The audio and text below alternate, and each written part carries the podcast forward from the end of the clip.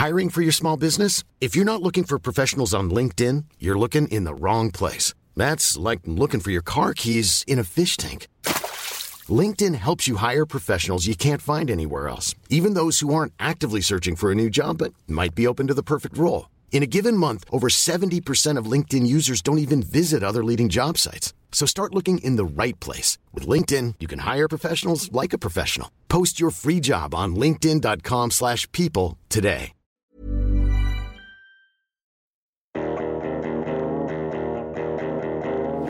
Moi, le cool, c'est les gens qui ont leur propre idée, leur propre style, euh, leur propre mode de vie. Pour moi, être cool, c'est avant tout être dans un bon mood avec tout. Euh, tu peux ressembler à, tu peux ressembler à un autre frère, littéralement, et être cool. Hein. Ouais. Regardez Robinson Crusoe, il ressemble à rien, pourtant il est cool. Hein. voilà. Être cool, ça veut dire être sympa avec les gens. Ça veut dire que le respect, il est là, tu vois. Bah moi je sais pas. Écoute, être cool pour moi, euh, c'est être comme moi.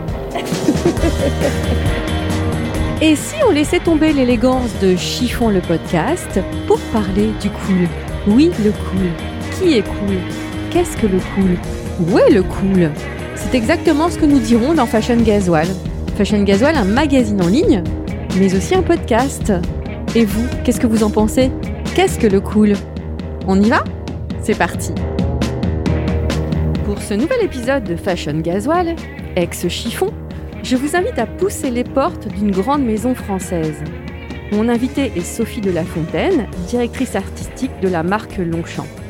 Cette entreprise familiale, qui a été créée en 1948, est devenue le symbole du luxe à la française et surtout symbole du luxe à la française et maison indépendante.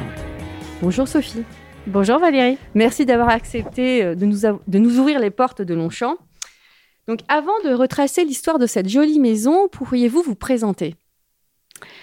Eh bien, donc, je m'appelle Sophie de La Fontaine. Euh, Je suis euh, déjà la petite fille euh, du créateur donc de la maison Longchamp. Donc, c'est mon grand-père qui a créé cette maison en 1948. Et aujourd'hui, j'ai la chance de m'occuper de toute la création et de travailler avec mes deux frères, Jean et Olivier. Et donc, voilà, on est une entreprise 100% familiale, indépendante. Alors, familiale, indépendante. Qu'est-ce que vous pouvez rappeler la fonction de chacun de vos frères?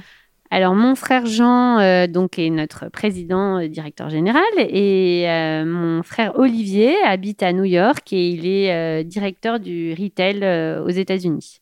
Et j'ai même mes neveux maintenant qui nous ont rejoints, donc la quatrième génération avec Hector et Adrien. C'est fantastique. Et Ouais. 100% indépendante. C'est ça qui, 100% c'est ça qui est- indépendante, qui est chouette. Et peu de gens le savent. Ben oui, parce qu'on est peut-être aussi assez discret, on va dire. Et, euh, et puis, euh, c'est une entreprise euh, dans laquelle on est né, euh, dans laquelle on a grandi. euh, On va en parler. Et donc, euh, c'est vrai qu'aujourd'hui, on est assez fiers de porter euh, ces valeurs. Et, et je suis très heureuse que la quatrième génération nous ait rejointes. Alors, vous avez grandi avec Longchamp. Pouvez-vous nous raconter votre histoire et notamment celle de votre grand-père?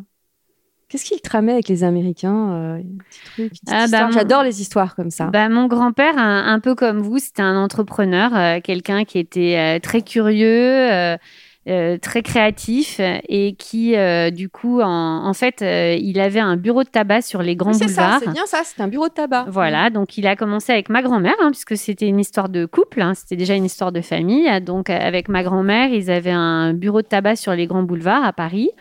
Et, euh, et puis, bon, bah, la guerre est arrivée. Il s'est retrouvé avec un grand stock de pipes euh, sur les bras, en fait, parce que euh, il y a eu pas mal de, de, de, va-et-vient à ce moment-là dans Paris, etc. Et du coup, il a décidé de, pour optimiser son stock, il a décidé de commencer à gainer les pipes de cuir et donc euh, de faire un peu des collections avec des cuirs différents, euh, des cuirs euh, exotiques. Il voulait les rendre plus élégantes? De, surtout au lieu d'avoir toutes des pipes en bois les mêmes, en fait, euh, bah, elles étaient gainées avec des couleurs de cuir différentes, avec des, des- plusieurs types de cuir.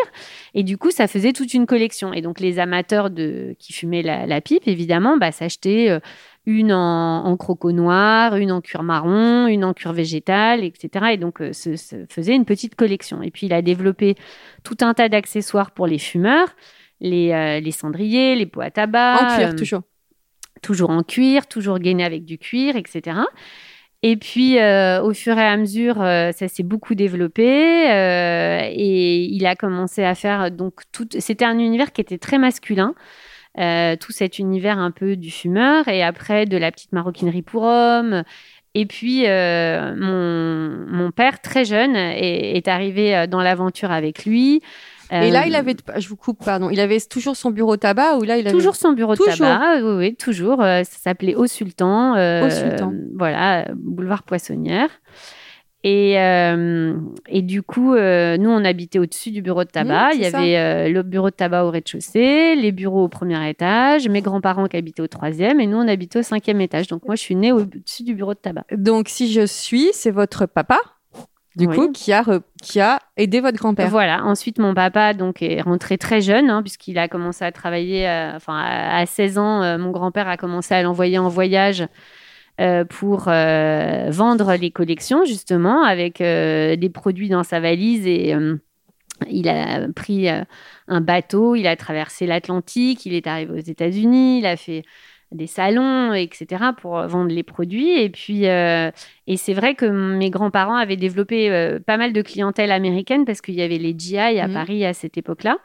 Euh, à l'après-guerre et au bureau de tabac. Et du coup ils ont commencé à, faire connaître en fait les produits et, et ensuite, ils ont eu euh, la, super idée de vendre. Euh, c'était vendu, euh, les, produits étaient vendus dans les magasins de l'armée américaine, dans les bases américaines, donc, ah donc partout dans le monde. Mhm. Donc c'était vraiment le, début de l'exportation. Enfin, mhm. c'était vraiment des aventures C'était en quelle année à peu près? Bah, Dans les années 50, ouais, ouais, dans les années 50. Et puis.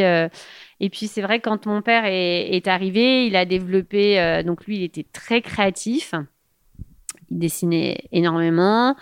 Il a toujours été très curieux, euh, passionné, et du coup, euh, il a développé euh, bah, tous les sacs pour hommes, et puis l'univers des bagages, parce que comme il a commencé à voyager très jeune, il avait vraiment cette notion de la fonction, cette notion de vraiment de la réalité. Donc, il était vraiment toujours à chercher à tout optimiser, le côté pratique, à optimiser, à euh, et donc, euh, c'est comme ça qu'il a euh, imaginé aussi les premiers bagages en nylon, ce qui mmh. était vraiment hyper innovant parce que c'était le premier à faire des sacs en nylon. Et en fait, ce nylon, c'était génial parce que c'était un, un, stock de toiles qui restait de l'armée et qui servait de, de, tapis de sol en fait pour les tentes.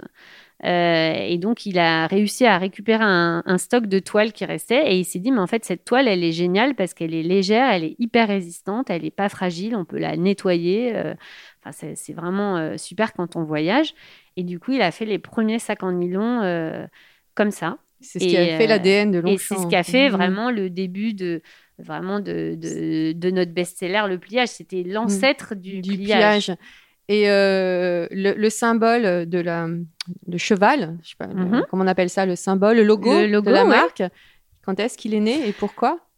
Alors pourquoi? C'est une histoire, voilà. Donc parce que donc euh, bah, donc euh, mes grands-parents, mon papa s'appelait Casgrain, donc et donc Casgrain, ça évoque qui casse le grain, le moulin, et donc en fait mon grand-père a décidé d'appeler la maison Longchamp parce que le plus vieux moulin de Paris, il est sur l'hippodrome de Longchamp.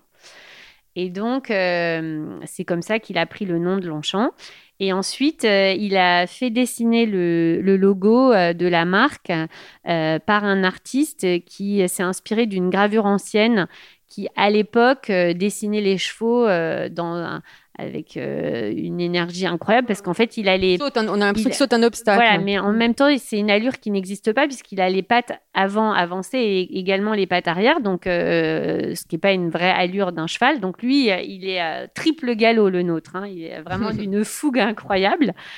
Et donc euh, voilà c'est ce qu'on aime beaucoup dans ce logo c'est que il a à la fois il représente à la fois toute la tradition le savoir-faire etc de l'univers équestre.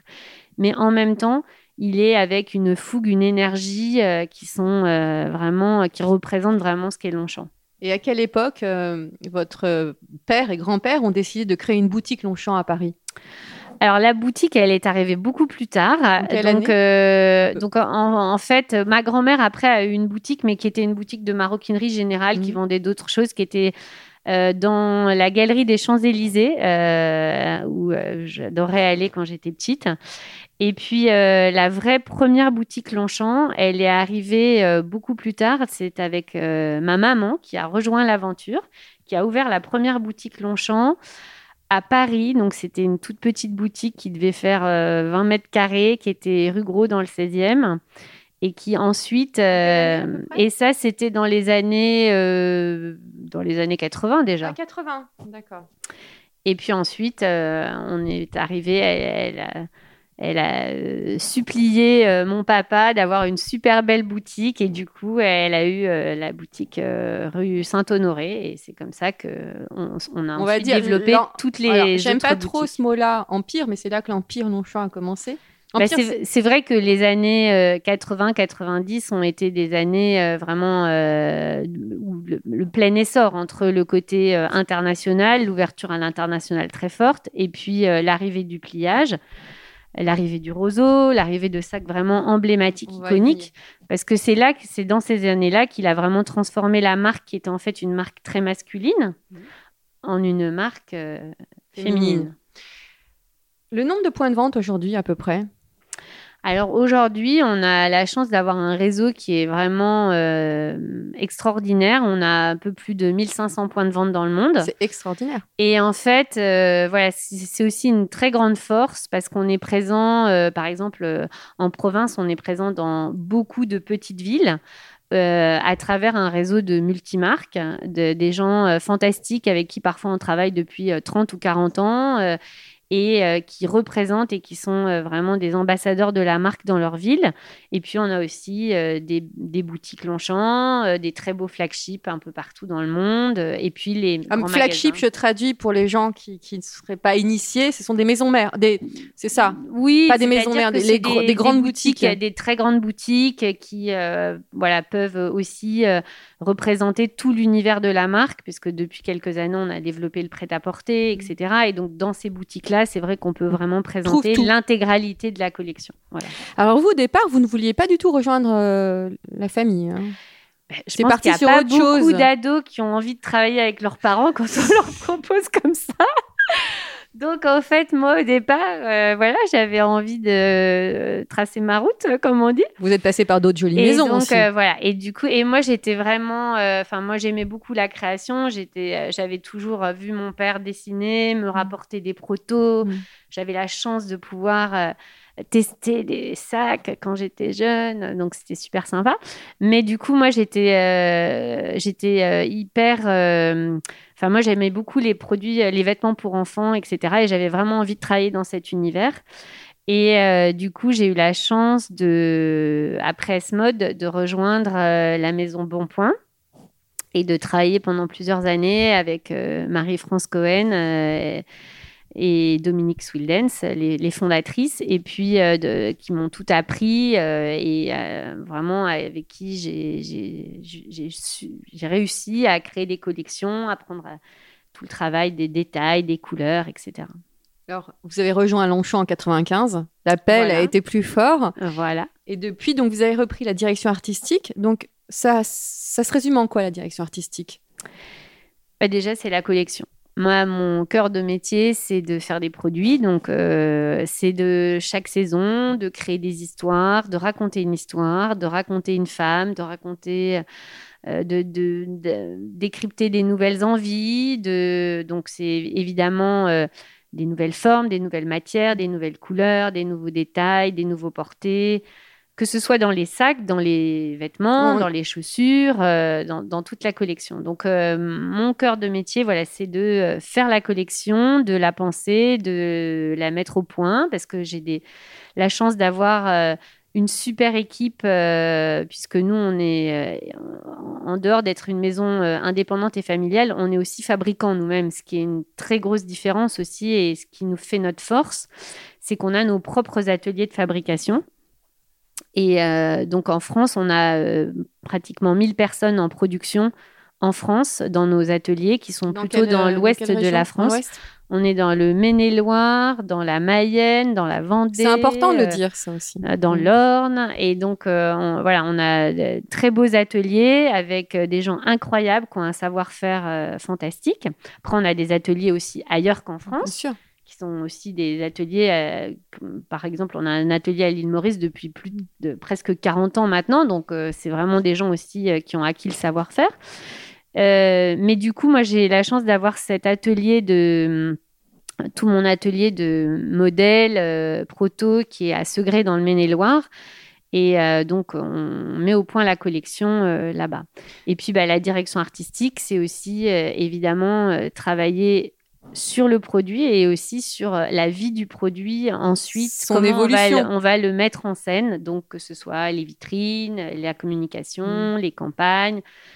Euh, donc voilà, cette- garder cette cohérence entre euh, l'histoire qu'on a voulu raconter au début et comment elle va se raconter, que ce soit à, la travers, à travers les boutiques ou à travers les campagnes.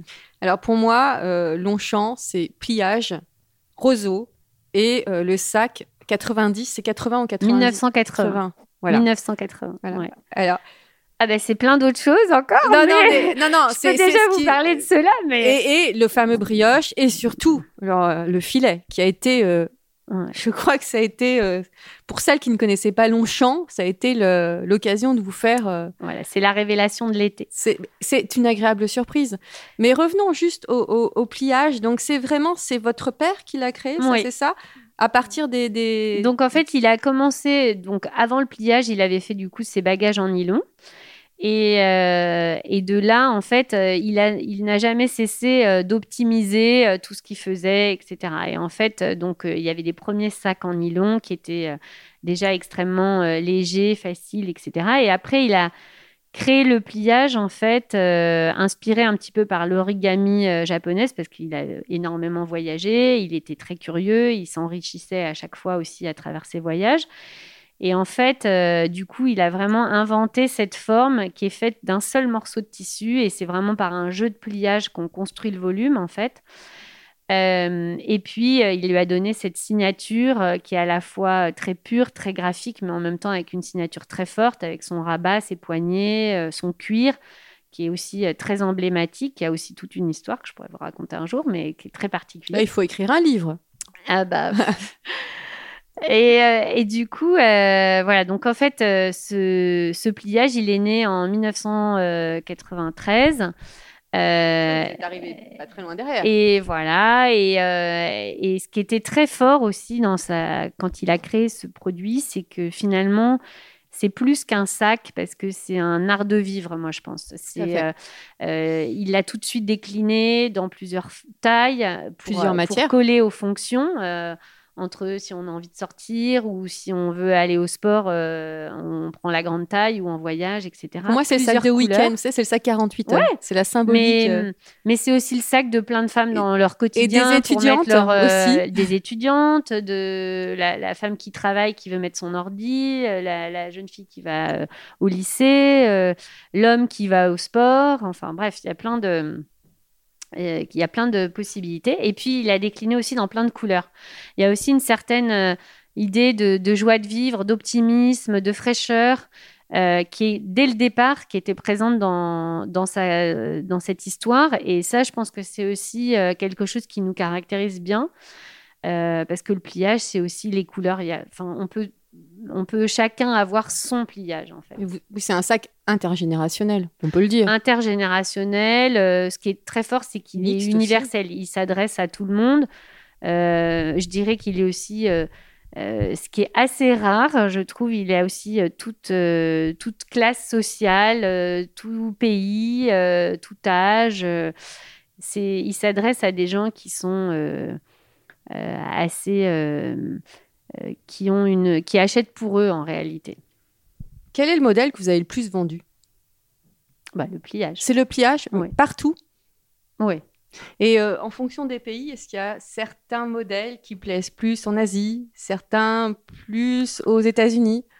Alors, bon, oui, il y a quelques petites spécialités, spécialités spécificités, je vais dire, euh, qui se gomment un petit peu avec le temps. Enfin, quand j'ai commencé, euh, il y avait vraiment des très grosses spécificités. C'est-à-dire que franchement, les japonaises, elles achetaient toujours des tout petits sacs, avec des petites poignées portées à la main, et les américaines, elles étaient plutôt sur euh, des grands shopping longs à l'épaule, etc. Aujourd'hui, on va dire que la mode, elle est quand même plus euh, il y a tellement de modes aujourd'hui. C'est-à-dire qu'il n'y a plus une mode, en fait. Moi, je travaille pour des femmes qui ont une certaine indépendance d'esprit, qui ont une certaine... Euh, j'ai envie qu'elles se sentent bien, qu'elles... Euh, et que ça leur corresponde à elles. Et donc, finalement, on trouve aujourd'hui des japonaises qui achètent des grands sacs et des américaines qui achètent des petits sacs. Hein. Donc en fait, les, les, choses ont quand même beaucoup évolué. Et alors, juste quelques mots sur le filet. Alors le filet, donc ça, ça a été quand même un euh, truc extraordinaire. Ouais, voilà. Donc le filet, euh, en réalité, c'est vrai que le pliage, il a cette notion de fonction. Oui, parce que c'est le pliage filet, c'est ça. Voilà. Et le pliage, il a cette notion de fonction et il a cette notion de d'être votre compagnon de tous les jours, le sac qui va vous accompagner, que vous pouvez emmener partout, etc. Et c'est vrai que euh, en faisant la collection de l'été, bah, c'est vrai que ce, filet, qui est également euh, un produit euh, iconique français, qui est également un produit d'une maison française, familiale, indépendante, qui a aussi un savoir-faire absolument incroyable. Filt. Filt, donc la maison Filt. et en fait, c'est là qu'on s'est dit, de, je, le filet est aussi le, vrai filet de la maison Filt, c'est aussi un sac fonctionnel, etc. Et en fait, d'allier euh, notre euh, savoir-faire de maroquinier et euh, notre identité de ce cuir, de ces poignées, etc. sur ce filet, et en fait de croiser deux icônes du sac français, deux maisons qui sont deux maisons du patrimoine vivant, deux maisons françaises familiales, etc c'est assez rare finalement que euh, euh, finalement deux produits qui pourraient être en compétition, parce que mm. c'était un sac, c'est nous mm. on, est, aussi un sac, finalement se rencontrent et deviennent euh, comme ça un, produit. Et donc c'est ça qui m'a amusé dans cette histoire. Et j'aimais apporter la fraîcheur des couleurs, de la légèreté du filet, etc. et de le twister avec notre cuir. Et le brioche, c'est le dernier né? Alors le brioche, oui, c'est le dernier né. Donc là, c'est euh, vraiment le savoir-faire de maroquinier qui parle, le travail du cuir, tout ce côté On a envie ce de matelassage. prendre dans les bras le sac brioche. Voilà, donc c'est pour ça qu'on l'a appelé brioche. C'est parce que pour moi, il a un côté euh, moelleux, joufflu, gourmand. Euh, j'avais envie, en fait, je pense que euh, moi, j'ai envie que les femmes qui achètent un, sac, elles se fassent plaisir. C'est un peu comme quand on va manger une brioche. Euh, l'idée, c'est vraiment cette notion du plaisir. C'est cette notion de... Le, cuir est euh, absolument fantastique dans ce, dans ce sac. C'est un agneau qui est d'une sensualité incroyable. Donc, c'est vraiment un sac qu'on a envie de toucher, qu'on a envie de porter, qu'on a envie d'ouvrir, de fermer. Même le fermoir, le fait de l'avoir fait avec son petit rembourrage, un peu comme un petit coussin, Enfin, il y a un côté euh, vraiment. Euh, euh, bah, on dit que, on dit que c'est le Jean-Paul Kaufmann, le sociologue, qui dit que toutes les femmes transportent leur personnalité dans leur sac. Donc quelque part, c'est un moyen de, se camoufler. Oui, il y a un côté peut-être réconfortant, un peu de plaisir, de, réconfort, de et voilà. Et, et, puis il y a aussi le fait que euh, je pense qu'il peut vous accompagner dans la journée. On peut le porter de plein de façons différentes. Euh, il y, a, un côté. Euh, moi, j'aime le fait que le sac ne doit pas être un poids. C'est-à-dire après, on doit plus le sentir. On doit vivre avec. C'est à lui de vous accompagner. C'est à lui de se plier à vos besoins dans la ville, dans la vie, dans la journée. Donc voilà. Alors, vous avez aussi lancé une gamme de prêt-à-porter de chaussures. En quelle année et pourquoi? Alors, en quelle année C'est pas. Euh, donc, euh, nous, on a, on a commencé le prêt-à-porter en 2006. Donc, euh, c'était, je, sais très précisément, c'était en 2006. C'était quand on a ouvert notre boutique à Sceaux, à New York. c'était la première fois qu'on avait une boutique aussi grande. C'est une boutique qui est immense, très grande. Et on n'avait jamais eu un tel volume. Et avec mon frère Jean, on s'est dit que ça serait bien d'avoir euh, quelques mannequins pour euh, un petit peu euh, donner vie au sac dans la boutique. Parce que bon, bah, c'est vrai que jusque-là, on n'avait que des sacs à main. Et donc, bah, des sacs à main, c'est souvent c'est posé sur une étagère, etc. Et du coup, on avait envie qu'il y ait un peu plus de mouvement et qu'il y ait, une autre une autre énergie dans la boutique et de donner un peu vie à euh, la femme qui allait porter le, sac. Et donc, euh, j'ai commencé en fait à faire une collection euh, vraiment très, très capsule, puisque c'était simplement, il y avait un blouson, un manteau. Enfin, c'était vraiment très, très, une toute petite collection, mais c'était plus pour habiller deux, trois mannequins dans la boutique et pouvoir présenter les sacs sur des mannequins. Et puis, bon, bah là, le problème, c'est que moi, je suis une fille et que quand je commence, bah, j'arrive pas à m'arrêter. que du coup, après un manteau, un blouson, bah, on fait euh, une robe, un pantalon. Euh, et puis, au fur et à mesure, chaque saison, euh, je grappillais si quelques modèles. Des chaussures et si on... Et c'est seulement en 2010, quand même, j'ai quand même tenu 4 ans, euh, seulement en 2010 que euh, je lui ai dit non mais attends là maintenant euh, on fait des vêtements, on a des mannequins etc mais ils sont pieds nus. c'est pas possible il faut qu'on fasse des chaussures. Et donc là pareil j'ai commencé tout doucement parce que nous on fait les choses toujours step by step. c'est important pour nous à chaque fois quand on est comme ça aussi sur des produits qui sont nouveaux, c'est d'acquérir le savoir-faire, de comprendre ce que nous on peut apporter parce qu'en fait personne m'attend pour faire du prêt-à-porter. Donc l'idée c'était aussi de trouver ce qu'on allait euh, vouloir raconter, comment on allait le faire, ce qu'on allait dire avec ça. Et du coup, pareil pour les souliers, j'ai commencé avec euh, une paire de ballerines l'été et une paire de bottes l'hiver. Puis au fur et à mesure, euh, la collection s'est développée. quelles sont vos sources d'inspiration, notamment pour les, pour les vêtements? Franchement, les sources d'inspiration, c'est la vie, moi, je vais dire. Parce qu'en fait, il y a tout dans la vie. Euh, les gens que je rencontre, ma famille, euh, même les gens qui travaillent avec moi. Il y a les voyages, il y a l'architecture, il y a le cinéma, il y a l'art, il y a le théâtre. Il y a... Enfin, moi, tout est très inspirant. Euh, c'est vrai que l'art m'inspire beaucoup parce que on a été dans la famille euh, très nourrie. Mes grands-parents aimaient beaucoup les artistes. Ils avaient vraiment cet univers était très présent. Et pour moi, c'est toujours une source d'inspiration pour les couleurs, pour les gammes, pour euh, les matières, les effets, etc. Après, pour les coupes, bah, c'est vrai que c'est euh, c'est les femmes qui m'entourent, c'est la, c'est la vie, c'est voilà. Donc la femme Longchamp, c'est qui la femme Longchamp? Bah, C'est nous toutes. C'est nous toutes parce que euh, pour moi, je, je pense que ce qui est important en fait, c'est euh, surtout que euh, on n'est pas une maison. je, ne donne pas de diktat. Il n'y a pas de total look. L'idée, c'est plutôt de leur offrir des pièces qu'elles vont pouvoir s'approprier, mélanger. twister, adapter à leur façon de vivre et à leur, à leur look, à leur personnalité. Donc voilà, moi, la femme Longchamp, c'est une femme qui aime se faire plaisir pour elle-même d'abord. Et quelle élégance selon Longchamp hein, Je n'arrive plus à parler. L'élégance selon Longchamp bah, hmm, Pour moi, c'est euh, une femme élégante, c'est une femme qui a confiance en elle, qui se sent bien, qui se sent bien dans sa peau, qui se sent bien dans sa tête. Donc, pour moi, ce qui est, important, c'est que la, euh, j'ai toujours dit, par exemple, en faisant des souliers, que euh, je préfère descendre les talons de 2 cm, mais qu'on soit joli quand on marche avec, que de les faire 2 cm plus haut, mais qu'on ne sache pas marcher avec. Et donc, pour moi, en fait, c'est vraiment ça. C'est, euh, je pense que l'élégance, c'est de se sentir bien. C'est voilà. Et si on relie l'élégance au cool, est-ce qu'on peut être élégante et cool à la fois? Ah bah complètement. Bah, j'espère même que parce qu'en fait, je pense que ça se rejoint complètement dans le sens où euh, quand on est... Euh, si je dis que quand on est élégante, c'est qu'on se sent bien, c'est qu'on est cool.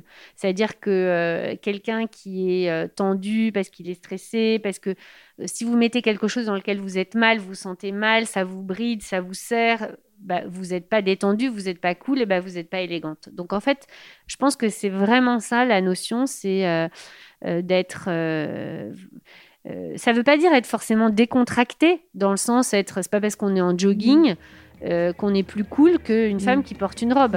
On peut être cool dans une robe et élégante, je pense. Merci infiniment, Sophie. Mais je vous remercie, Valérie, c'était un plaisir. Merci à toutes et tous pour votre écoute et votre fidélité. Chiffon accompagne désormais Fashion Gasoil, un journal en ligne que vous retrouverez chaque vendredi sur www.fashiongasoil.com. Passez une bonne semaine, portez-vous bien et don't worry, tout ira très bien.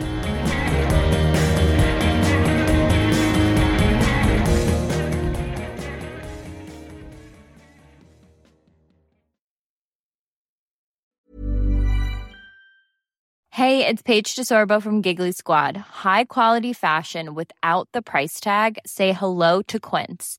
I'm snagging high-end essentials like cozy cashmere sweaters, sleek leather jackets, fine jewelry, and so much more. With Quince being 50 to 80% less than similar brands. And they partner with factories that prioritize safe, ethical, and responsible manufacturing. I love that. Luxury quality within reach. Go to quince.com slash style to get free shipping and 365 day returns on your next order. Quince.com slash style.